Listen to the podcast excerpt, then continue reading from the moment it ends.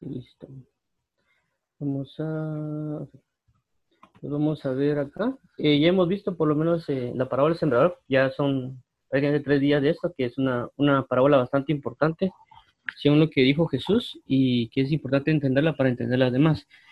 Eh, si nos damos cuenta de en este capítulo 4, se habla mucho de, del sembrar, en este caso el, Marcos 4, 1 al 20, que es la parábola del sembrador, la, la semilla, que es la parábola del crecimiento, y ahorita vamos a ver la parábola de la semilla de mostaza como le digo, porque era la, la, doctrina de ese tiempo, es decir, la forma de vida de ese tiempo. Por eso Jesús usó eso para darse a entender. Ahora vámonos aquí, parábola del crecimiento, este, parábola de la semilla de mostaza. Vamos a, vamos a leer un poco la, sí, parábola, no, me tiré mal, vamos a leer, ahí está, vamos a la parábola de la semilla de mostaza. Es Marcos de 4.30 al 32, dice. Decía también, ¿a qué haremos semejante el reino de Dios? ¿O con qué parábola lo compararemos? Es como el grano de mostaza que cuando se siembra en tierra es la más pequeña de todas las semillas que hay en la tierra. Pero después de sembrado, crece y se hace la mayor de todas las hortalizas y echa grandes ramas de tal manera que las aves del cielo pueden morar bajo su sombra. ¿Alguien tiene algún comentario o, pregunta o quiere, compartir algo sobre este tema que hayan conocido, visto, leído?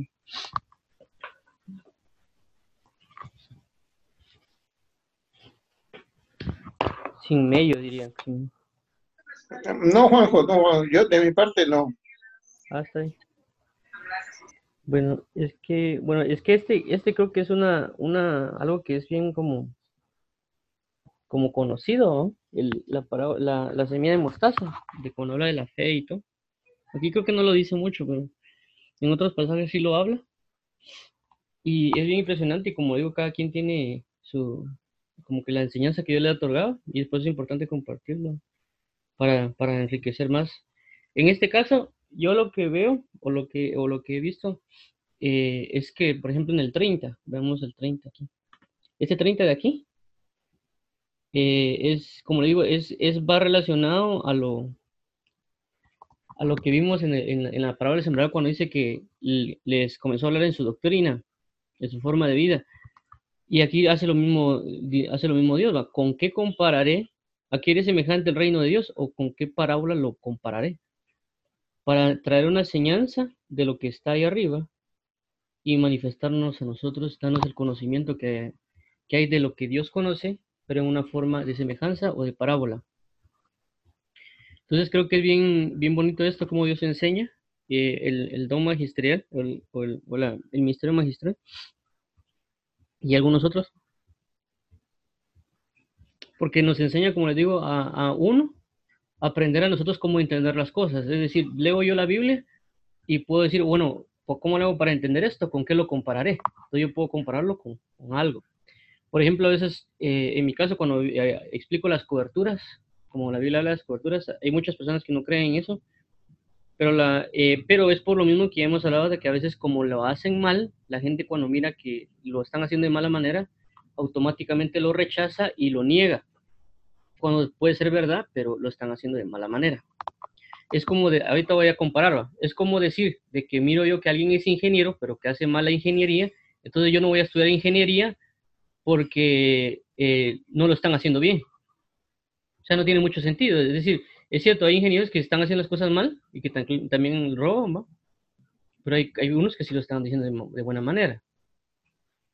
Entonces rechazan completamente eso. en este caso, por ejemplo, lo que me pasó a mí, eh, así literal, es de que yo fui una vez, tuvieron un problema con unas contraseñas de, en una empresa que prácticamente se eliminaron todos los correos electrónicos de la empresa y, y solo dejaron el de administrador y tenían que recuperarlo porque está, ahí vieron las notificaciones de los clientes, las facturas, eh, las cotizaciones, etcétera, y prácticamente se eliminaron todo, con, a consecuencia prácticamente se eliminaron toda la información, en teoría, porque no se podía acceder a ninguna.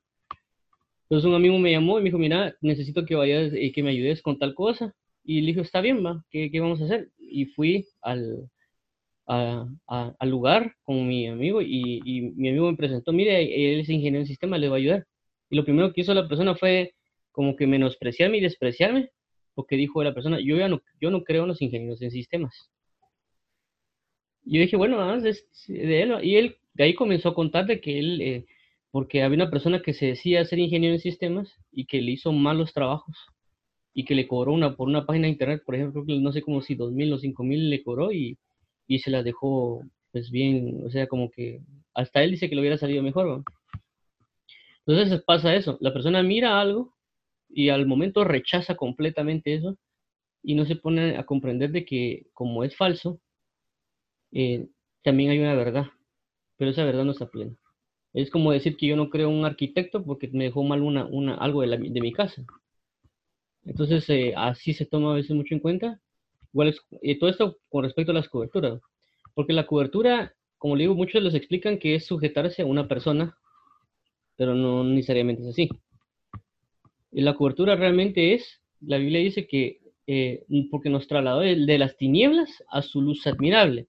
Entonces estamos cubiertos de tinieblas, la cobertura de tinieblas, pero vino Jesús y nos traslada la cobertura de la luz, la luz admirable. Entonces yo estoy bajo la cobertura de la luz, la luz me cubre. Como en mi casa yo enciendo el foco, lo que pasa que es, se enciende una luz y me cubre esa luz. Eso es una cobertura. La luz se basa en luz. Igual también se basa en genética, también se basa en, muchas cosas. Porque la dice la Biblia, porque nos hizo nación santa, linaje escogido, pueblo escogido por Dios. Entonces ahí habla de muchas coberturas. Por ejemplo, nosotros estamos bajo la cobertura de un país, Guatemala, El Salvador, Honduras, Nicaragua, etc. Y nos regimos bajo las leyes que están sobre ese país estamos bajo la cobertura del país. Entonces las coberturas están, no se pueden quitar, la gente lo niegue, no lo niegue, ahí va a estar. Por ejemplo, alguien, por, por decirlo así, mi papá me cubre, ¿por qué? Porque cuando yo estaba niño, eh, yo no podía trabajar, yo no podía hacer nada. Entonces, ¿qué hacía mi papá? Me pagaba mis gastos. Me pagaba mis estudios, me pagaba tal cosa, me daba comida, me daba techo. Eso está, estoy bajo la cobertura de mi papá. Entonces, así relacionar las cosas, lo que está haciendo Jesús, ¿con qué lo, lo asimilaré? ¿Con qué lo asemejaré? ¿Con qué lo compararé? ¿Para qué? Para entender. Yo puedo entender muchas cosas que están en la Biblia cuando lo asemejo a lo que está en terrenal. ¿Por qué hago eso? ¿O por qué Jesús hacía eso? Porque la Biblia dice que todo lo que, lo que, lo que es fue hecho de lo que no se ve. Es decir, de lo que no se ve fue primero y luego fue lo que no se ve. Muchas personas piensan que ahí se habla del pensamiento de Dios, que Dios pensó las cosas y como que, no se veían, entonces cuando ya la creó ya se ven, y no es así.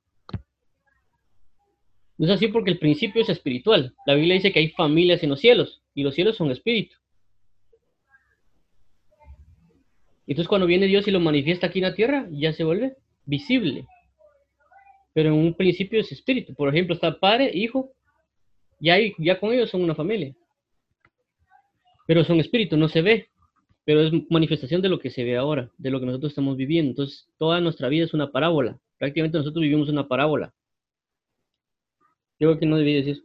Bueno, eh, entonces, todos nosotros somos una parábola. Realmente la Biblia entera es una parábola. Eso lo vamos, eso, como digo, mientras ustedes van leyendo la Biblia se van a dar cuenta que prácticamente toda la Biblia es una parábola que trata de enseñar cómo se vive en los cielos no, con esto no estoy diciendo que sea una mentira la Biblia. Estoy diciendo que es una verdad, que Dios permite ciertas cosas para eso convertirlo en parábolas, para que nosotros entendamos lo que pasa en el reino de los cielos. Por eso que a veces agarramos ejemplo de David, que David existió, realmente hizo lo que hizo, manifestó lo que tenía que manifestar, pero una parábola de quién? De Jesucristo. Por eso que cuando vemos a Jesús es, es, como, es como que Dios dijera, ¿con qué, ¿cómo haré yo para que mi, mi pueblo entienda cómo va a ser Jesús? ¿Con qué lo compararé? ¿A qué lo haré semejante? Y de repente manifiestan a David. Entonces David es toda una parábola de quién? De Jesucristo. Porque Jesucristo es el reino de los cielos y su justicia. Entonces David es una parábola. Moisés es otra parábola. Pero son, son, o sea, son personas reales porque creo que la parábola se basa en eso, en, una realidad. Eh, no, no es como las fábulas, que las fábulas agarran cosas que son imaginarias o animales que hablan, etcétera sino que son parábolas. Entonces, eh, Dios maneja mucho las parábolas. Cuando le dice, creo que no sé si es Ezequiel o Isaías, le dice, ve y escribe una parábola para enseñarle al pueblo de Israel. Entonces, esto nos ayuda bastante a nosotros para comprender de todo lo que está en nuestro lo podemos utilizar para aprender. una de las cosas que también se habla en cobertura, si vamos a buscar en el diccionario, significa eh, comunicación, la comunicación que se tiene entre. Entonces podemos ir viendo las diferentes maneras de coberturas y las podemos asemejar, o sea, asimilar, traerlas a la Tierra para poder comprenderlas, porque es, es o sea, no es un escenario como que tan, tan perfecto hasta cierto punto, porque vemos la, la, la mala manera de ejercer las coberturas, pero cuando uno ya lo comprende, puede saber cómo ponerlo en práctica, porque lo asimila de lo, de lo que está pasando. ¿Por qué? Porque la Biblia dice que nosotros por naturaleza hacemos lo que es de la ley. Entonces, como el hombre por naturaleza hace lo que es de la ley, y la Biblia dice que sobre un alto hay otro más alto y sobre otro más alto está Dios, entonces por eso supuestamente se generan esos tipos de jerarquías. Solo que hay unas jerarquías que se basan más en autoritarismos y otros en otro, otro, tipo, otro tipo como de liderazgos y cosas ahora que parecen medio raras, o por ejemplo metodologías de trabajo como Scrum, o por ejemplo esta cuestión de lo que llaman eh, el pair programming, o sea, programación en parejas, eh, que es un término en, en, la, programación, pero que es, parte del reino de los cielos. A lo que quiero llegar es eso, de que el hombre hace por naturaleza lo que es de la ley, pero no entiende que eso viene de lo espiritual. Y cuando lo aplica funciona, pero lo aplica porque viene de lo espiritual porque en la programación hay algo que se llama el pair programming, que programación en parejas significa que hay algo que si es complejo o algo que eh, se tiene que aprender a resolver o se puede resolver bien, es que dos personas al mismo tiempo estén resolviendo un asunto. Porque mientras tal vez uno está haciendo algo, otro, otro está investigando, o mientras uno está haciendo algo, puede estar viéndolo juntamente con él para que eso reduzca los, eh, los términos de, de error. Entonces son cosas que, eh, que, que, prácticamente es el reino de los cielos, porque la Biblia dice, dos son mejor que uno. Dice que uno echará fuera mil y doce de mil. Dos recibirán mejor paga su trabajo. Y eso está en la Biblia. Pues. Entonces el paid programming, que es una metodología de trabajo, pero una, una, una forma que está dentro de una metodología de trabajo llamada eh, XP, que es de programación, prácticamente está poniendo en práctica un principio espiritual que Jesucristo dijo que dos son mejor que uno que si uno echa fuera mil o doce mil y que dos recibirán mejor paga su trabajo. Entonces son principios que están ahí y que uno lo puede asimilar. ¿Con qué comparar esto? Entonces yo puedo aprender de la Biblia viendo, lo, haciendo esto que hizo Jesús en el versículo 30. ¿Con qué compararé? ¿Con qué lo asimilaré para, para, que me, para darme a entender? Entonces mucho de lo que está allá afuera yo lo puedo comparar y puedo darme a entender porque como digo, por algún motivo, o en mi caso, mi mente a veces no asimila, yo estoy tratando de entender la Biblia y no la asimilo entonces lo que hago es, bueno, ¿con qué lo comparo? ¿Con qué lo asemejo? ¿A qué conozco tal cosa? Por ejemplo, ahorita puse un ejemplo de, programación porque es algo que yo conozco. Si conociera otra cosa, lo, compararía a eso. ¿Ya?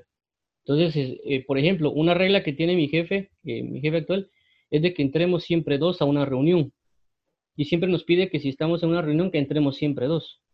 Eh, porque él, él leyó la Biblia y dice eso, dice que es mejor, son dos mejor que uno. Entonces, cualquier cosa, si alguien no sabe, el otro puede responder. Entonces, es un principio que mi jefe tomó y que también lo hacemos en la Biblia. Entonces, siempre tratamos de entrar dos a una reunión. No es una ley como que siempre entra dos, pero él considera y nos aconseja que hagamos eso. Entonces, son principios que están ahí, como le digo, y cuando vemos nuestro ámbito, ya sea laboral, ya sea la, cómo funcionan las empresas, cómo funciona tal cosa, nos vamos a dar cuenta que funciona de esa misma manera.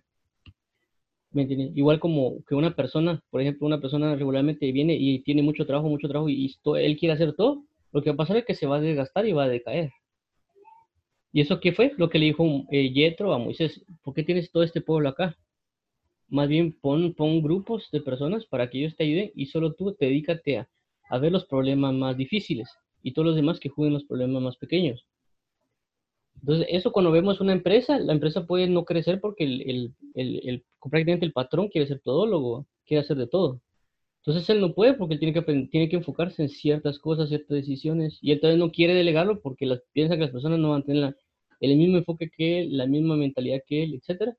Pero por eso se capacita, se le explica, se traslada todo lo que se tenga que trasladar, y ya pues se va confiando en ciertas personas y se va delegando. Entonces son cosas, como digo, que pasan en el mundo pero que vienen de lo espiritual. Lo único es que como ya a veces se genera un pequeño caos, entonces ya hay, ya hay un, uno va comenzando a examinar las cosas del reino y comienza a decir, bueno, así es el reino, así estamos. Entonces uno comienza a ver cómo están, eh, cómo estoy yo, cómo son las demás. Y como también la Biblia dice, si tú amas al que no ves, si tú no amas al que al que ves, ¿cómo vas a amar al que no ves?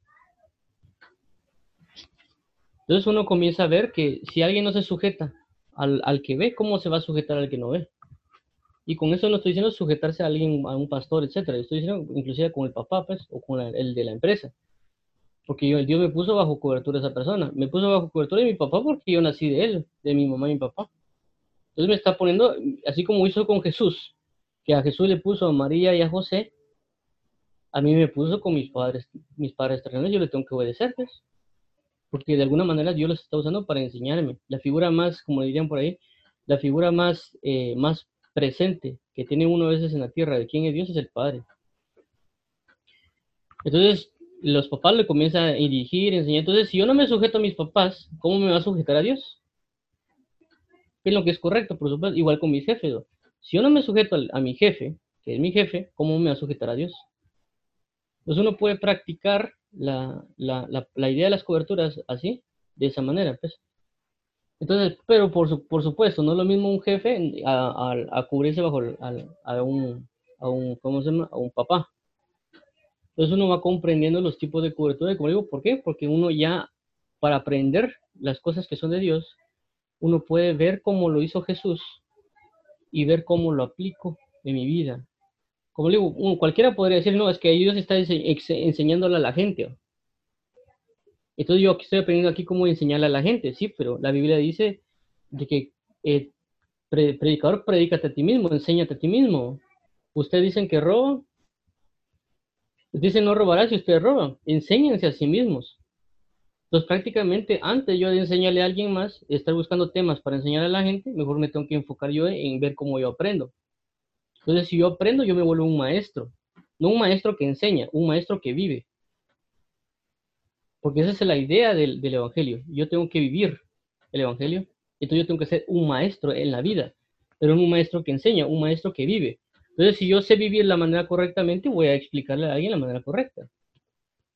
Es como que alguien venga y quiere hacer una casa, quiere hacer un pantalón, quiere hacer ropa, pues él se va a enfocar en hacerlo bien. Ya cuando sabe hacerlo bien, pues va a trasladarlo de una mejor manera. Lo único es de que ya entran aquí de saber cómo explicarlo, pero eso es otro punto. Pero la idea principal es hacerlo correctamente y ya después lanzar como la explicación. Entonces igual es con uno. Uno siempre tiene que aprender de Jesús cómo ve que enseña para enseñarse a sí mismo uno.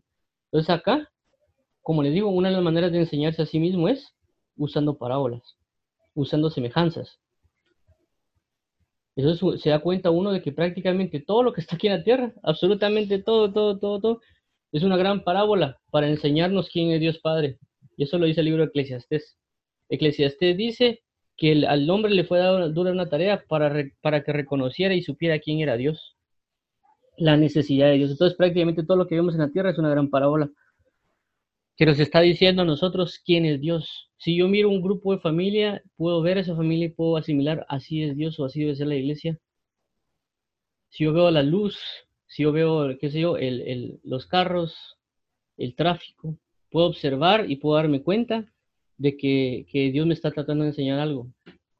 Por eso que regularmente yo tomo, no sé si se han dado cuenta, regularmente tomo el ejemplo del, del tránsito para explicar la ley y, el, y no es la ley, sino que el entendimiento de la ley y de dónde nace y por qué nace. Por eso mismo, porque uno comienza a observar todas las cosas que están en la tierra y le ayuda a aprender, porque todo es el reino, está manifestado un reino y basado en ese reino yo puedo entender lo espiritual.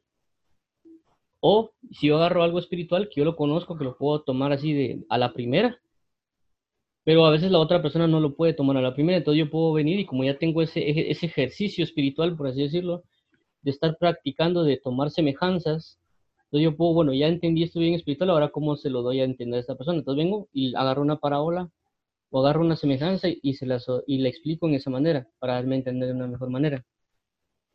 Pero primero lo tengo que practicar yo, para yo entenderlo. Entonces yo eso hago, realmente lo que pasa aquí en el Trinca.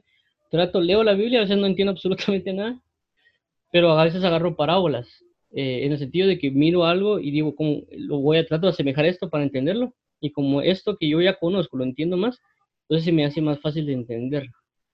Eso también es algo que ya en, las personas de, que se encargan de educación lo hacen, inclusive para aprender idiomas, le llaman la asociación. La asociación es prácticamente asociar lo que yo tengo con algo que desconozco. Por ejemplo, el idioma inglés. Alguien tiene algo en inglés, lo asocia con algo que ya conoce en español, ya sea el sonido. Es decir, un sonido que aparentemente suena raro, es, puede ser lo mismo en español, pero se usa en otra palabra. Entonces estoy asociando los sonidos, aunque las palabras son diferentes.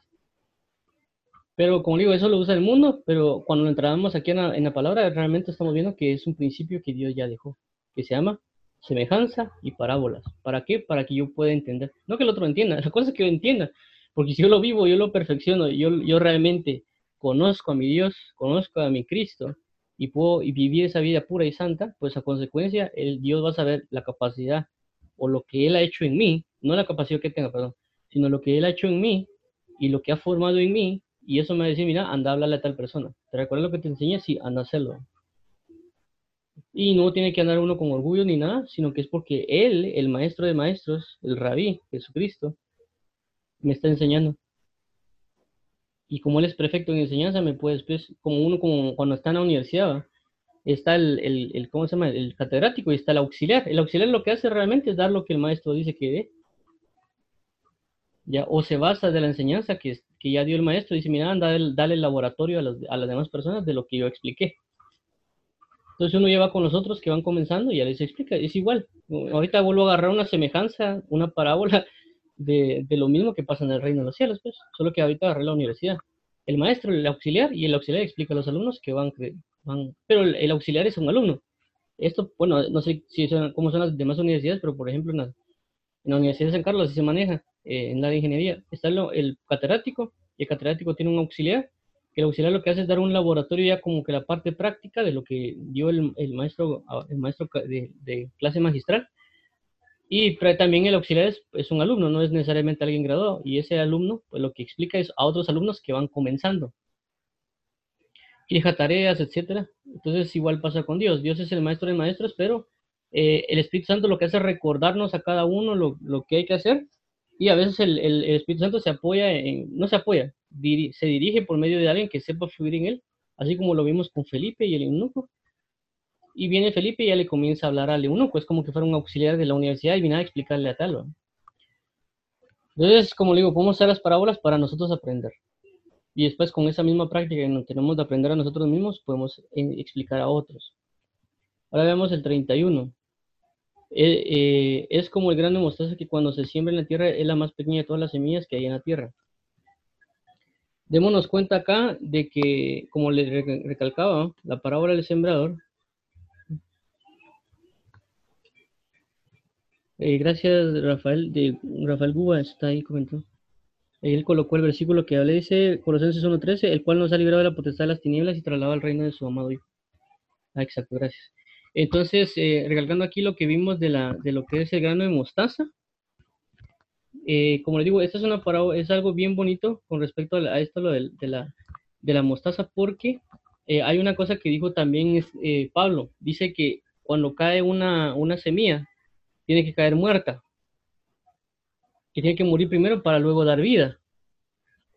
Y la, la, este el grano de mostaza, que dice que es la semilla más pequeña, dice que la más pequeña de todas, y cuando Jesús la, compara con la fe en otros libros de la Biblia, es algo bien importante porque como la Biblia dice esto, o que eh, Pablo dijo algo bien, bien importante, en 1 Corintios 2.2 dice, y no tengo otra, y no me propuse conocer otra cosa más que saber sino a Jesucristo y a este crucificado. Eso es algo bien importante, ¿por qué? Porque también Filipenses dice, por lo cual, hermanos, eh, en esto pensad, todo lo puro, todo lo honesto, todo lo justo, todo lo que es digno, todo lo que es digno de alabanza, en esto pensad. Entonces, como yo agarro un ejercicio, por así decirlo, de meditar constantemente en todos mis días acerca de Jesucristo y este crucificado, yo voy a, de la abundancia corazón a la boca, y también la Biblia dice que el que se deleita en la ley de Jehová y medita en él de día y de noche, será como árbol plantado junto a corrientes de agua que da su fruto a su tiempo y su hoja no cae. Entonces, si basado en esto que les acabo de decir, que como digo es un conjunto de cosas, todo lo dije para ver este versículo 31, que es, dice que es como el grano de mostaza que cuando se siembra en tierra es la más pequeña de todas las semillas que caen en la tierra. Pero después de sembrado, crece y se hace la mayor de todas las hortalizas y echa grandes ramas de tal manera que las aves del cielo pueden morar bajo su sombra. Aquí habla otra de cobertura. Pero a este versículo, este de acá, el 31, está hablando de Jesucristo. Porque como dice Pablo, que tiene que morir primero la semilla para luego dar, dar luz. Entonces aquí veo yo que también dice que es pequeña. Entonces prácticamente en esta 31 está hablando de Jesucristo. Que Jesucristo es la semilla del grano de mostaza, que era el más pequeño de todos. ¿Por qué el más pequeño? Porque él dice que él se volvió servidor de todos, él fue el más humilde. ¿Entienden? Porque si yo mirara una pepita así como las de aguacate, que son granotas, dice, a la que pepitota va a ser un gran árbol. Pero vemos la, el grano mostaza que es el más pequeño, es decir, el más humilde, que tal vez esta cosa que va a dar, y uno puede ver, tal vez uno que no conoce, ah, esta semilla lo va a tirar o no sirve para nada. Pero, dice, pero aquí dice que es el más pequeño, es decir, el más humilde, el que se hizo servidor de todos, pero que tiene que morir. Eso fue lo que dijo Pablo cuando explicó acerca de la muerte. Siembra la semilla que está muerta, es decir, cuando Jesucristo fue crucificado y muere. Entonces, en ese momento, cuando Jesús muere, y es sepultado y tiene que estar tres días en el vientre de la tierra, él en ese momento está cumpliendo como la semilla de mostaza. Y cuando resucita se comienza a volver aquí a que crece, mayor que todas las hortalizas. Y, la, y las aves del cielo pueden morar bajo la sombra, bajo su sombra. ¿Y qué dice, qué dice Salmo 91, dice? El que habita el abrigo del Altísimo morará bajo la sombra del Omnipotente. Diré yo, Jehová, mi esperanza mía y castillo mío. Entonces, es lo impresionante de conocer la escritura, en el sentido de, como digo, leerla y el Espíritu Santo va dando la revelación. Porque, como les digo, recalcando, acá en el versículo 31, por lo menos de lo que yo comprendo, yo entiendo, está hablando de Jesucristo. Él es la semilla de mostaza, la más humilde, pero que la que se convierte en la más grande de las hortalizas. Y que da la cobertura. La cobertura en el sentido, como les digo, Estamos hablando de tinieblas a la luz admirable y también la cobertura de que la Biblia dice que no le pega el sol. Porque Eclesiastés dice de que vanidad de vanidades de todo lo que hay sobre la tierra, de todo lo que hay bajo el sol. Y a veces el sol también es, es, eh, figura de afanes. Entonces, ¿qué hace uno? Cuando está la sombra de Jesús, bajo la cobertura de Jesús, está siendo cubierto del sol, de los afanes de la vida. Y aquí, como digo, es, es, de entender eso. Como digo, él es la semilla de mostaza, recalcándolo, él es la semilla de mostaza, él es el que tuvo que morir para resucitar y traer consigo una gran hortaliza, es decir, un gran reino que él tiene, ya, eh, para traer gran fruto. Entonces, para mí esa es la semilla de mostaza. Entonces, yo quiero creer en Jesús, o sea, yo quiero tener fe, tengo que creer en Cristo y estoy crucificado. Y yo tengo que morir. Entonces, yo puedo agarrar el mismo ejemplo que Jesús. Yo puedo vivir esto. Entonces, como la Biblia me pide a mí ser crucificado juntamente con Cristo, para que ya no viva yo, sino que Cristo vive en mí, esa es la fe que tengo que tomar. Entonces, ¿qué tengo que hacer yo? Tengo que morir. Tengo que ser como Jesús. Primero me tengo que ser pequeño, como una, un grano de mostaza. Es decir, tengo que ser humilde. Por eso Pablo le pusieron el nombre de, de, pequeño, porque Dios le cambia la administración que venía hacia él y le cambia de, de Saulo a, a Pablo. Pablo significa pequeño. Entonces prácticamente yo le ministro humildad a Pablo porque era bien tío. Y a nosotros con lo mismo. Entonces nosotros tenemos que tomar la, la, esto, la semilla de mostaza, volvernos humildes y luego y morir.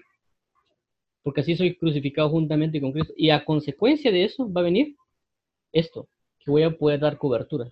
Cobertura en el sentido, como digo, no me entienden de que me tienen que venir a permiso o algo así. No estoy haciendo cobertura en el sentido de que mi luz espiritual va a crecer porque también eso dice la Biblia, como Juan Bautista, ustedes se regocijaron por un tiempo en la luz de Juan el Bautista. Pero después cuando vieron una luz más grande que era Jesús, se fueron de la, de la, de la cobertura de la luz de Juan a la cobertura de Cristo. Pero era una luz. Entonces por eso aquí a personas les gusta estar con ministros, porque tienen una luz. Entonces, por la revelación, etcétera. Entonces, eso es importante tomarlo en cuenta, de que Dios quiere eso. Porque la Biblia dice que somos luz del mundo. O sea, cuando hablamos de cobertura no hablemos de que es un apóstol, un profeta, no. Cuando alguien cree en Jesús, lo que vimos el día de ayer, creo que fue cuando habla de no hay nada oculto que no haya de manifestarse. Eh, aquí está este. Dice, ¿acaso se trae la luz para ponerla debajo de un almud o debajo de la cama? No es para ponerla en el candelero. En el candelero. Entonces, este versículo acá es lo mismo en la cobertura. La Biblia dice que nosotros somos luz del mundo, somos cobertura del mundo. También dice que somos sal de la tierra que somos la sal que hace cubrir la tierra. Entonces nosotros de por sí estamos en cobertura. En el momento que Dios nos traslada de las tinieblas a su luz admirable, en ese momento nos convertimos en cobertura. Y como le digo, no estoy hablando de una cobertura de que, ah, no, que apóstol, que profeta, que evangelista, no. Estoy hablando del simple y sencillo hecho de que una, una, ustedes, como le digo, en lo natural, en lo, en, lo, físico, vengo yo y enciendo la luz de mi cuarto, pum, se enciende la luz y ya me cubrió la luz. ¿Y qué hace? Hace manifestar las cosas que hay terrenales. Y entonces, ¿qué pasa? Si yo vengo y voy a un trabajo o voy a, a, la universidad o a la escuela, etcétera, y yo soy luz, si no hay nadie que cree en Cristo, automáticamente me convierto en cobertura de ese lugar. ¿Por qué? Porque cubro, porque soy una luz. Y automáticamente adquiero una responsabilidad. Porque eso es una cosa, las personas cuando hablan de cobertura solo dicen, ah, no, es que tienen que ponerse bajo mis órdenes o cosas así, pero no comprendemos la responsabilidad que requiere una cobertura. En el momento que yo me vuelvo cobertura, en el momento que me convierto en responsable de lo que pase a causa de lo que yo haga. Entonces alguien cree en Cristo y está en, un lugar que no hay nadie, que no haya luz en ningún lugar, esa persona se vuelve responsable de ese lugar. Entonces por eso tiene que estar orando, leyendo, buscando, porque ya tiene una responsabilidad. Entonces tiene que, tiene que evitar pecar, etcétera, porque sabe de que eso puede generar algo en la vida de uno, en la vida de ellos. ¿Por qué? Porque como le digo, el hecho de creer en Cristo no es algo que ya creí y, no pasó nada. Es como que se es como que le dijera yo, bueno, viene alguien y, y, y ah, ya, usted ya cree, ya me da una pregunta, yo le respondo, ah, qué bien, hasta ahí. Y ahí quedó la respuesta, nadie supo nada de eso, no. Con Dios no es así. Con Dios en el momento que yo creo en Él, hay una transformación, hay una nueva vida. Y en el momento de que yo me haga luz, significa que esa luz ejerce. Por eso que hay personas que a veces le caemos mal a la primera. ¿Por qué? Porque nuestra luz de alguna manera, aunque nosotros no la vemos, pero tenemos luz, a veces pega en, la, oscuridad que la persona tiene y choca. Eso ya lo hemos hablado también. Y también pasa que otra persona puede hablarnos a nosotros y también que nosotros tenemos luz, pero otra persona tiene una luz más grande que la nuestra. Cuando nos habla a nosotros, nosotros nos cae mal esta persona, pero dice que es creyente, pero me cae mal. Pero es porque nosotros tenemos una oscuridad que no hemos quitado. Entonces eso pasa cuando nosotros tenemos luz, estamos ejerciendo algo. Por eso que Jesús cuando caminaba, si lo hemos visto, cuando caminaba dice que de repente se manifestaban los demonios y caían a tierra y gritaban. Pero ahí no dice a qué distancia estaba, pero es porque su luz manifestó esa oscuridad. ¿Por qué? Porque, como digo, porque es una cobertura, ya la tenemos. Porque la, Jesucristo dijo, si, las, si, si, la luz que en vosotros hay es tinieblas, ¿cuánto no más las mismas, cuánto no más serán las mismas tinieblas? O sea que nosotros tenemos luz, pero nuestra luz parece tinieblas. Es como que fuera un, foco de 5 watts, ¿no? O de un watt, casi no va a alumbrar nada. Pero vamos cambiando de watts hasta llegar al 100%. Por eso es la Biblia que vamos de gloria en gloria, de luz en luz, hacia alcanzar la la luz plena. Somos como la luz de la, aurora, también dice que van, que van aumento. Entonces así somos nosotros. Nuestra luz tiene que crecer y esa luz va a impactar inclusive naciones, porque se pueden cubrir naciones, eh, etcétera. Eso lo dice la Biblia, se puede leer en el libro de Daniel y, otros libros, porque también dice Pablo, yo he cubierto todo, eh, eh, no recuerdo qué, área digo, pero está en la Biblia, habla de eso. Pero como digo, todo esto vamos por qué? La semilla de mostaza. Porque uno tiene que entender de que uno tiene que ser como Jesús, de la predicación del Evangelio para cubrir la tierra. Porque dice, y predicar el Evangelio a todo el mundo. Es decir, que tenemos que cubrir la tierra. ¿Con la qué? Con la gloria de Dios, con la palabra de con la luz. Y nosotros ir a hacer lo mismo que hizo Jesús. perdón, Dios, ¿qué hizo Dios? Hágase la luz. Y fue la luz. Entonces, ¿qué tenemos que hacer nosotros? Predicar el Evangelio. Cuando el momento que nosotros decimos, eh, arrepiéntanse porque el reino de los cielos ha acercado a nosotros, o las palabras que Dios ponga, en ese momento estamos tomando la función que Jesús tuvo en el Génesis. Entonces viene Dios, me toma mi boca porque la Biblia dice que Él toma nuestra boca, ¿ya? o que también dice, abre tu boca que yo la llenaré. Entonces dice, viene a la palabra y nosotros lo que hacemos es decirla. En el momento de decirla, es como que estuviéramos diciendo, sea la luz, porque realmente la palabra es luz. Trasladamos esa luz y se hace la luz. Y luego, ¿qué hace Dios? Separa la luz de las tinieblas. Lo mismo que pasa en el Génesis. Entonces, por eso es importante nosotros comprender esta parábola. Si nosotros queremos ser útiles a Dios, queremos servirle con amor, lo primero que tenemos que hacer es ser como la semilla de mostaza, la más pequeña de todas, la más humilde. Y tenemos que morir. ¿Para qué? Para luego resucitar y ser una hortaliza, es decir, alguien que cubra todo eso. Por eso cuando vemos en el libro de Hechos, capítulo 6, dice eh, que cuando se enfocaron en la oración y en el ministerio de la palabra, dice que eh, creció la palabra. Creció la palabra, dice. Y el número de los discípulos se aumentó. Entonces, ¿qué pasa? Pedro y Pablo, Pedro y los apóstoles comenzaron a meterse más en, lectura de oración, a consecuencia la cobertura, su luz, la luz de Cristo en ellos comenzó a crecer, la palabra, el verbo. Y a consecuencia que esa cobertura creció, creció el número de los discípulos. ¿Por qué? Porque somos luz y la luz se va haciendo más grande. Entonces, por eso es esta, esta, esta semilla de mostaza. La semilla de mostaza que, que uno primero tiene que ser humilde, tiene que morir y tiene que crecer. ¿Para qué? Para generar una cobertura. Y eso puede ser con cualquiera, porque Jesús dice, ir y hacer discípulos. En el momento que me está pidiendo que haga discípulo, tengo que hablar a la gente y consecuencia le tengo que enseñar. En ese momento están bajo un cuidado, bajo una enseñanza, bajo una cobertura. Pero por supuesto, el pastor de los pastores es Jehová. Lo único que delega, nos delega a nosotros, por dice la Biblia que Él colocará pastores que apacienten a su pueblo con ciencia pero realmente el pastor de los pastores es él. Lo único que por algún motivo delega a ciertos pastores. Viene y pone a tal pastor, mira, te vas a encargar de esto. A tal pastor tal cosa, como las iglesias de, en Apocalipsis, de que estaban en las siete iglesias. Ve y escribe al ángel que está en la iglesia que está en tal lugar. Entonces viene y le especifica a cada ángel que le va a escribir. Aún muchos dicen que los ángeles son pastores de lo que se refería eh, eh, Juan. Y, puede ser, o sea, en el sentido que puede ser, en el sentido que sí sean, o, o lo que pasó con Daniel, pero a lo que voy es eso Viene Dios y, manifiesta una palabra y da esa enseñanza a un lugar, porque Él delegó sobre ese lugar, pero no para que Él se enseñoree.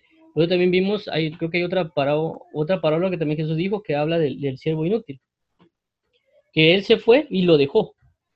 Y también hay otra palabra cuando dice que Dios envía mensajeros y que también pusieron a cuidar a la viña, pero los que cuidan la viña se querían apoderar de la viña. O el lagar, no me recuerdo. Pero entonces ahí habla de cómo Dios delega cosas pero que las personas se quieran apoderar sobre eso. Eso es lo que tiene que tener mucho cuidado. Por eso es importante la humildad. Y la humildad, morir y, resucitar en novedad de vida para generar una enseñanza, una cobertura y también entender esto, que esta, como tanto lo vemos en el lado de Jesús, que Él lo hizo, también yo hacerlo. No para enseñorearme, sino para que todos conozcan la salvación y conozcan el Rey de Reyes, porque lo que realmente lo que uno hace es, predicar el Evangelio para que estén a la cobertura de Cristo, no a la cobertura de uno. Pues ese, de las tinieblas a su luz admirable. Porque uno predica, la persona predica el evangelio o enseña. Por eso dice la Biblia, ir y hacer discípulos. Pero no estoy diciendo que hagan, que se vuelvan mis discípulos, sino que yo haga discípulos para Cristo. Entonces vengo yo les hablo, ¿para qué? Para que sean discípulos de Cristo, no discípulos míos. Pues ese ir y hacer discípulos. Pero que hagamos discípulos para Él para que sean discípulos de Él, para que se enfoquen en Él, para que se acerquen a Él. Por consecuencia, por supuesto, pues de alguna manera la persona va a estar como que hay personas que van a, van a, van a decir, no, mire, yo quiero aprender de usted, está bueno, pues, pero el enfoque uno va a ser que se enfoquen en Jesucristo. Y yo lo puedo usar, a uno también, pues, para que mira, hablarle tal cosa, uno viene y ya mira cómo le habla. Como a veces también uno no a entender. Pero como digo, humildad y entender de que no tengo otra cosa más que pensar sino en Jesucristo este crucificado. Entonces Jesucristo, en conclusión, Jesucristo es la semilla de mostaza, que es la más pequeña de todas y la que menos le pusieron atención, pero fue la más grande de las hortalizas. Y aquí habla la humildad, es decir, todos querían como un rey, como una pepitota de aguacate, ¿va? esa que era grandota, se miran, alguna otra cosa, pero no vino así. Ellos esperaban algo, pero Dios los sorprendió con otra cosa, como una semilla de mostaza, que puede tal vez ser insignificante, pero es la más grande al, al morir y resucitar. Por eso que ahí se convierte en rey de reyes y señor de señores. Le cambian la cobertura a Cristo. Porque él vino como siervo, es decir, todos eran encima de Jesús. Todos eran mayores a Jesús porque él se hizo el siervo de todos.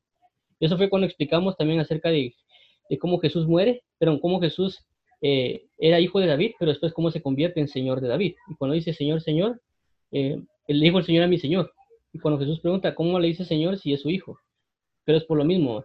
Jesús viene viene como el menor de todos, todos son mayores que él, pero cuando resucita, él se convierte en, el mayor de todos, rey de reyes y señor de señores. Entonces nosotros de igual manera tenemos que ser el siervo de todos, el más humilde acá, pero tenemos que morir. Pero hay una doble función, no, ahí no me meter, pero entonces vamos a avanzar con, no sé si tienen dudas o preguntas de esto o avanzamos. A ver si voy al Face.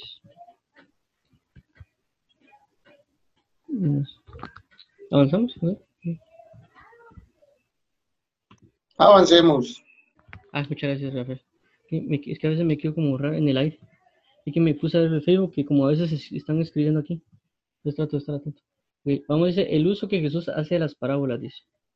Dice 33, con muchas parábolas como estas les hablaba la palabra conforme a lo que podían oír, y sin parábolas no les hablaba, aunque a sus discípulos en particular les, decía, les declaraba todo. Bueno, entonces miren, aquí pues no sé si tienen algún comentario, pregunta o duda. Vamos a ver si escribieron aquí en el Facebook. Bueno, entonces vamos a ver acá lo siguiente, dice. Bueno, entonces aquí se dan cuenta, retoma lo que vimos, lo que hemos visto acerca de las parábolas desde el, capítulo 4. Dice, con muchas palabras como esta les hablaba la palabra conforme a lo que podían oír, y sin parábolas no les hablaba, aunque sus discípulos en particular le declaraban todas las cosas. Entonces, como ya bien vimos también en la palabra del sembrador acerca de este tema, es de que viene Dios y puede hablarnos en parábolas. Pero la, dice aquí los discípulos declara todas las cosas. Es decir, que uno puede tener la facultad de qué? De acercarse a Jesús y preguntarlo. Entonces ahí nos convertimos en discípulos. Y al convertirnos en discípulos, ¿qué pasa? Nos van a revelar las cosas. Porque preguntamos. Por eso hay que estarle constantemente preguntando a Dios. Y cuando nosotros entramos en ese ejercicio de ser discípulos de Cristo, es decir, de no solo oír la palabra, como le digo, alguien viene un predicador, predica algo, y ahí tal vez alguien dice, es que ese predicador no le entiende absolutamente nada. Y eso pasa, pues hay predicadores que no se les entiende nada. Pero puede ser que estén hablando en parábolas. Y alguien dirá, no, es que en ese tiempo solo Jesús sabe en parábolas. Puede ser que sí. Pero lo importante es de que independientemente si le entienda o no le entienda, ir a preguntarle a Dios qué me quiere decir. Porque puede ser que Dios me esté poniendo a prueba, que esté pensando en mi corazón. Ah, no le entiendo nada a tal pastor. Sí, pero puedo ir a preguntarle a Dios, ¿qué es lo que me quisiste decir? Porque entendamos de que no todo va a ser, la, a veces no todo es a la primera. Hay cosas que Dios nos dice, uno no, no, no la atisba. Y aunque a veces uno, uno aparentemente sepa, es decir, sí entendí, pero no entendí.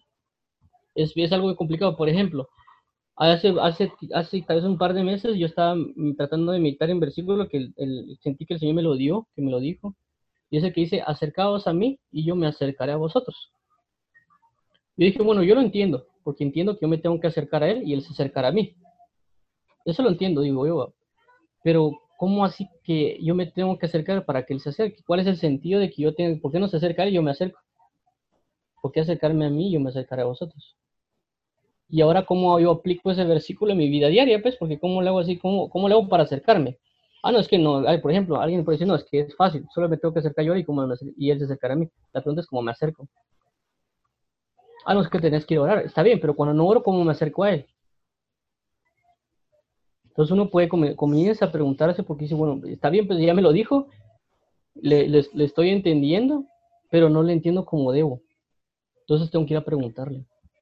Entonces, cuando ya me acerco a preguntarle, él me lo explica. Y él me explicó ese versículo prácticamente porque comencé a entender, porque dije, mira, Señor, yo no entiendo, no comprendo lo que me estás diciendo. Sí entiendo que si yo me acerco a ti, me acercaré. Si tú te acercas a mí, yo me acercaré a ti. Perdón, al revés, yo me acerco a ti, tú te acercarás a mí. Pero ¿cómo realmente le tengo que hacer yo para poder vivirlo? Porque no entiendo, no sé cómo hacerlo. Sé en teoría que me acerco a orar. Es decir, yo me acerco a orar y tu presencia viene y me, y me llena. Entonces sé que te acercas a mí porque yo me acerqué en oración pero no logro comprender bien lo que me quieres decir porque sé que, por ejemplo, vengo yo y me voy a, a, qué sé a la tienda a comprar, ¿cómo me acerco yo a la tienda a comprar con Dios?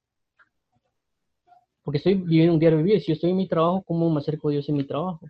Porque es en todo tiempo, pues Dios no es así como que hace ah, un ratito, voy a orar unos cinco minutitos, me acerqué, él se acercó a mí, después se alejó y se fue.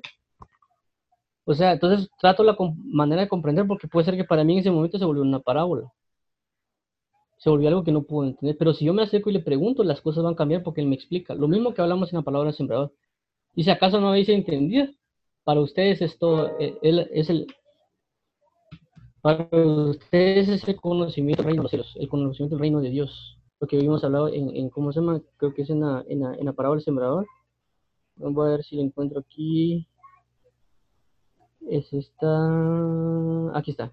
Y les dijo: A vosotros os he dado saber el misterio del reino de Dios, más a los que están fuera por parábolas todas las cosas. ¿Por qué? Porque como vimos anteriormente, dice que. Eh, ¿Dónde está aquí? este mismo. Aquí está. Cuando estuvo solo los que estaban cerca de él, con los dos se le preguntaron sobre la parábola. Entonces, ¿qué pasa? Como ya se acercaron, ya le revelaron el reino, pero son aquellos que se acercan. Entonces, aquellos constantemente se acercaban, se acercaban, se acercaban. Entonces, después yo les hablaba todas las cosas. Y como les digo, yo con la experiencia que he tenido con eso, de acércate, acercados a mí, yo me acercaré a vosotros, yo comencé a comprender. Y una de las cosas que me dijo, mira, comencé a ver ejemplos en la Biblia acerca de, este pasaje. Eso fue lo que él me dijo. No me dijo exactamente las cosas, pero me dio una gran pauta para yo comenzar a, ver ese verso a través de la Biblia. O como le digo, porque yo sabe la, doble pauta que hay en el sentido de que yo lo, yo lo entienda, pero también de que eso que yo entienda yo lo puedo trasladar a los demás. Y se me hace fácil, porque también lo voy a hacer cómo llevar a la práctica. Porque tengo ejemplos puntuales, ejemplos de vida, que yo los puedo poner en la práctica porque estoy viendo el ejemplo. No es como que solo me dé el, el, versículo, acercados a mí como acercados de vosotros.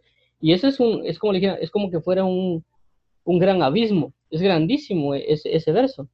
Hace, por, la pregunta es cómo me acerco. Entonces, cuando uno se va a revisar en la Biblia, por lo, eh, y cuando uno ve el, el, ejemplo de los ejemplos, es decir, a Jesucristo como ejemplo, porque la Biblia dice que él cumplió toda la ley, eso significa que cada versículo que vemos en la Biblia, él lo cumplió. Es decir, que eso, eso significa que yo puedo ir a revisar a la Biblia que él lo hizo puedo comprobar que lo hizo. Y el mayor ejemplo es Él. Por eso cuando dice acercados a mí, que yo me acercaré a vosotros, ese, ese, ese versículo lo vivió Jesús. Y me di cuenta cuando él, él, se, él fue bautizado en agua. Porque ahí, ahí pasa, ahí se cumple ese versículo, acercados a mí, que yo me acercaré a vosotros. Porque dice Jesús, dice, bautízame, porque cuando me bautices será cumplida toda la justicia. Eso fue lo que dijo Jesús. Entonces acerca a Juan el Bautista y dice, bautízame, porque Juan el Bautista era una autoridad de Dios en la tierra. Dice, no, bautízame tú a mí, no, para que se cumpla toda justicia, bautízame. En el momento que Jesús es bautizado, desciende el Espíritu Santo y reposa sobre Jesús. Entonces, él cumplió el versículo que dice, acercaos a mí y yo me acercaré a vosotros. Entonces Jesús se acerca para cumplir toda justicia. Entonces el principio me dice a mí de que yo todo lo que tengo que hacer lo tengo que hacer en justicia a la hora de yo hacer todas las cosas en justicia, en obediencia, me estoy acercando a Dios. En el momento que yo me acerco a Dios, es decir, yo estoy trabajando y mi jefe me pide algo, lo, lo hago. Entonces, pero yo no lo hago porque él me está diciendo, sino que lo hago porque la Biblia dice que yo tengo que ser obediente, tengo que ser justo, tengo que estar sujetos. También lo dice Pablo. Dice eh, eh, que los esclavos se, sujeten a sus, a sus señores y aún más a aquellos que son creyentes. Entonces, yo voy cumpliendo esa justicia y me acerco, en ese momento Dios se va a acercar a mí. Entonces, en el momento que Jesús cumple la justicia, el ser bautizado por Juan el Bautista en sujetarse en humildad, se acercó a Dios a través de la justicia. En ese momento desciende el Espíritu Santo y posa sobre Jesús.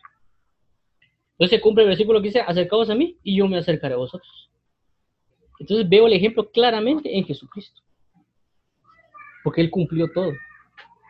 Entonces cada, cada cosa que yo en la Biblia que pasa, lo puedo ver en Jesús. Ya es como el versículo dice, porque las aflicciones del tiempo presente no son nada comparadas con la gloria que ha de ser revelada. Eso lo vivió Jesús también. Porque las aflicciones, él padeció la cruz, pero él padeció la cruz porque sabía que había algo mucho más grande, una revelación mucho más grande que habría venido sobre él. Y eso lo dice también Hebreos 12, 1 al 2. Porque dice que por el gozo puesto delante de él, soportó la cruz y menospreció lo propio, y se sentó a la diestra de la majestad de Dios. Entonces él cumplió Romanos 8, 18 porque él vio la gloria que habría de venir. Entonces se cumple, porque las aflicciones del tiempo presente no son nada comparado con la gloria que me ha de ser revelada. Entonces Jesús sabía que había una gloria que iba a ser revelada y por tanto soportó la cruz. Soportó las aflicciones de este tiempo. Pues en el mundo tendré esa aflicción. Pero aquí yo he vencido al mundo. Entonces, como le digo, eh, a esto lo que vamos es con el discípulo. Si ustedes se acercan a preguntarle, él va a hablarles. Es cierto, cada quien le va a hablar de diferente manera como digo, a mí, a mí no es que me, como que me dice las cosas así que me habla y me dice todas las cositas así de boca, sino que a mí me dice a veces, andale la Biblia.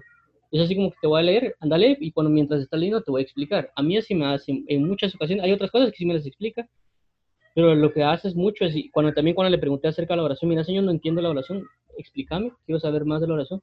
Y me dijo, abrir la Biblia. Entonces, en el momento que me dijo, toma tu Biblia, pues lo que hice fue ir a tomar la Biblia y ponerme a leer. Y en ese momento eh, vi por primera vez una de las únicas veces que se nombra en la Biblia acerca de la como una entrevista.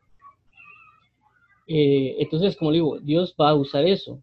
Entonces, es cierto, me voy a orar, está bien, y Dios me puede dar la revelación como sea, inclusive verbal o auditiva, lo que sea, o visión o sueños, pero también me la puede dar a través de los escritos porque ha pasado. Entonces, Jesucristo aquí, como le digo, eh, dice, eh, oídos para yo que diga, eh, es que creo que me, me salté este, ¿no? creo que me fui atrás, no sé dónde está, aquí está. Es el uso que Jesús hace las parroquias. Entonces, aquí que dice, como le digo, todas las cosas en parábolas, entonces andan predicando por allá afuera, pero no importa si están predicando parábolas, lo importante es que yo sepa de que si yo no entiendo, o si entiendo, puedo ir a preguntarle a Jesús.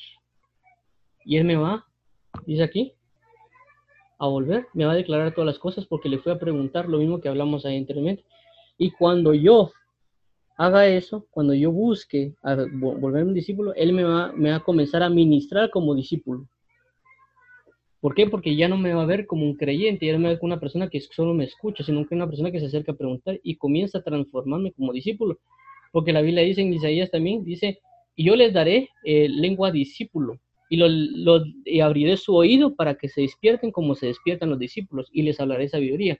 Y cuando hablen, les daré lengua de discípulo para que levanten con una palabra aquel que está caído.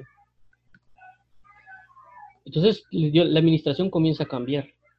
Como les digo, cuando uno es hijo de Dios, entendemos que somos hijos de un rey. Y a consecuencia yo automáticamente, al nacer en Cristo Jesús, me convierto en un príncipe. Pero ese príncipe no significa que yo voy a tener casas, carros o los puntos. Significa que yo voy a tener la responsabilidad que tiene un, rey, la responsabilidad que tiene un príncipe, que es velar por mi pueblo, orar por mi pueblo, prepararme para mi pueblo, ejercitarme en la, en la doctrina del rey para saber cómo ministrar al pueblo, por el amor que le tengo, porque así como el rey Jehová le tiene amor a su pueblo, yo siendo su hijo le tengo que tener amor al pueblo porque la, nos, cuando nos habla lo, natural, significa que están en el reino los reyes que mueren y perecen, que cuando muere el rey, el que tiene que tomar el lugar, ¿quién es? El hijo. Eso lo vemos con David y Salomón. Entonces, David trasladó toda la importancia de la construcción del templo a Salomón, y Salomón siendo hijo dijo, sí, esto es importante para mi padre. Y Salomón, ¿qué hace? Establecer el, el reino. Es cierto, Salomón se debió, pero lo estableció. Es igual con nosotros. Viene Dios y nos explica a nosotros, mira, para mí es importante esto. Entonces yo tengo que tener este mismo entendimiento de lo importante que es para Dios las cosas y yo cumplirlo. Y no andar con eso que muchos dicen, es que usted es un rey, tiene que tener buenos carros, usted es un rey, tiene que tener un buen trabajo, usted es un rey. Para mí esas son puras tonteras. Con todo respeto.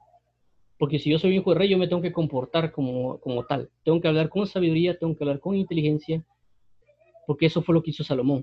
Dice Salomón, eh, porque dice Salomón, le pidió a Dios que le diera sabiduría e inteligencia para poder juzgar a su pueblo porque era demasiado grande. Y cuando Dios viene y se acerca a Salomón y le dice, he, oído tu oración, por cuanto no me pediste riquezas, sino me pediste sabiduría e inteligencia para gobernar a todo mi pueblo, a consecuencia de eso, yo te voy a dar todo lo demás. Entonces, por eso es ilógico que yo venga y yo, ah, yo soy hijo de un rey, necesito carro, necesito casa, necesito un buen trabajo, necesito tal cosa, necesito tal otra. Una, porque realmente lo que estamos haciendo es todo lo contrario que hizo Salomón. Todo lo contrario de lo que Dios quiere. Entonces, pero si yo digo, bueno, yo soy un, príncipe de su pueblo, fue llamado a ser rey, entonces yo tengo que enfocarme en la sabiduría y la inteligencia, así como lo hizo Salomón. Porque cuando yo pida sabiduría e inteligencia, me van a dar después todo lo demás. Porque yo estoy tomando la misma perspectiva que tenía Salomón como, como príncipe y como rey. Porque él dijo, este pueblo es demasiado grande. Necesito sabiduría e inteligencia para saber cómo gobernarlo. Es cierto, nosotros no vamos a gobernar de una manera, pues, sino que en el sentido de que uno se da cuenta que la mies es mucha y los obreros pocos. Y ahora digo, ¿cómo, ¿cómo hacemos con el Evangelio si hay tanta, tanta gente que predicarle? Yo no soy capaz de hacerlo. Porque sabe que la mies es mucha y los obreros pocos. Entonces yo puedo pedirle, Señor, dame sabiduría e inteligencia para saber cómo manejar esto que tú has enviado de la predicación del Evangelio. Entonces cuando Dios conoce mi actitud acerca de eso, dice, bueno, él está haciendo con sabiduría, bueno, le voy a dar tal cosa. Entonces, pues es, es bien importante el, enfocarse en, esos, en, esas cosas de las, de las identidades. Y como les digo, en, este, en esta perspectiva, Si yo me acerco y le pregunto, me va a responder. Lo único que uno tiene que ver cómo le, tiene que conocer cómo es la manera que uno le responde. Cada quien, cada persona le habla de diferente manera. Siempre hay bases, pero como que por el, por el tipo de persona cada quien y todo eso, él conoce a cada quien, así le responde. Entonces yo creo con todo mi corazón eso, que uno se acerca y le pregunta, y entonces cuando uno pregunta le cambia la perspectiva ahora a ser discípulo y dejar de ser solo un creyente que oye y se quedó la palabra. ¿Tiene tienen preguntas? Vamos a ver aquí en el. Bueno.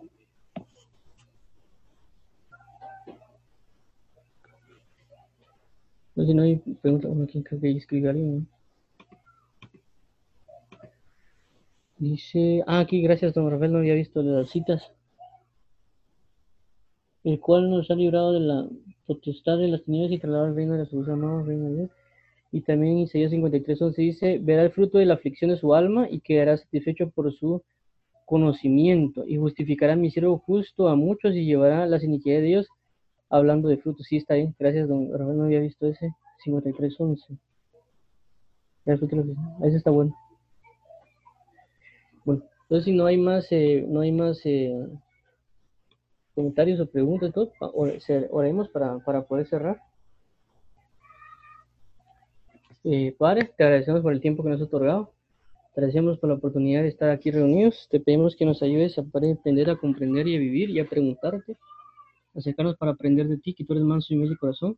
Y tu palabra dice que si nos acercamos, tú te acercarás a nosotros. Entonces te pedimos, por favor, poder acercarnos a ti para que tú te acerques a nosotros. Te pedimos perdón por todos los afanes, te pedimos perdón por toda la soberbia, por toda la vanidad, por toda la idolatría, y ayúdanos a eh, sostenidos tu corazón en ti, perdona nuestros afanes, perdona, la vanidad en nuestro corazón, y ayúdanos a aprender de ti que tú eres más y humilde corazón.